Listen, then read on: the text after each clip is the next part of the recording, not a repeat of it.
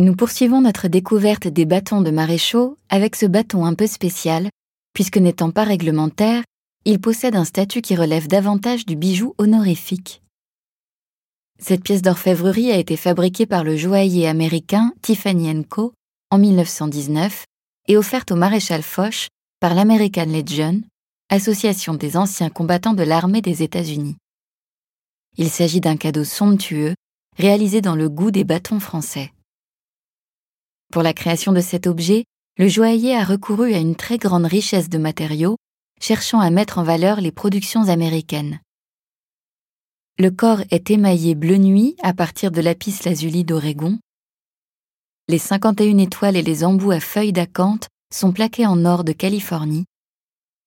Les cerclages sont en cuivre du Colorado. Et enfin, l'embout supérieur est incrusté de saphir du Montana. De plus, le tube est frappé de 51 étoiles représentant les États et territoires des États-Unis. Sur l'un des cabochons est gravé le nom des batailles auxquelles Foch fut associé. Sur l'autre, on retrouve quatre blasons mêlant les symboliques des deux pays.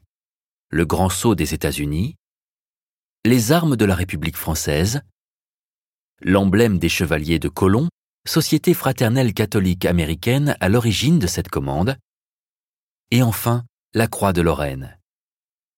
Pour compléter ces références symboliques, une bague émaillée rouge porte la même devise que les bâtons français.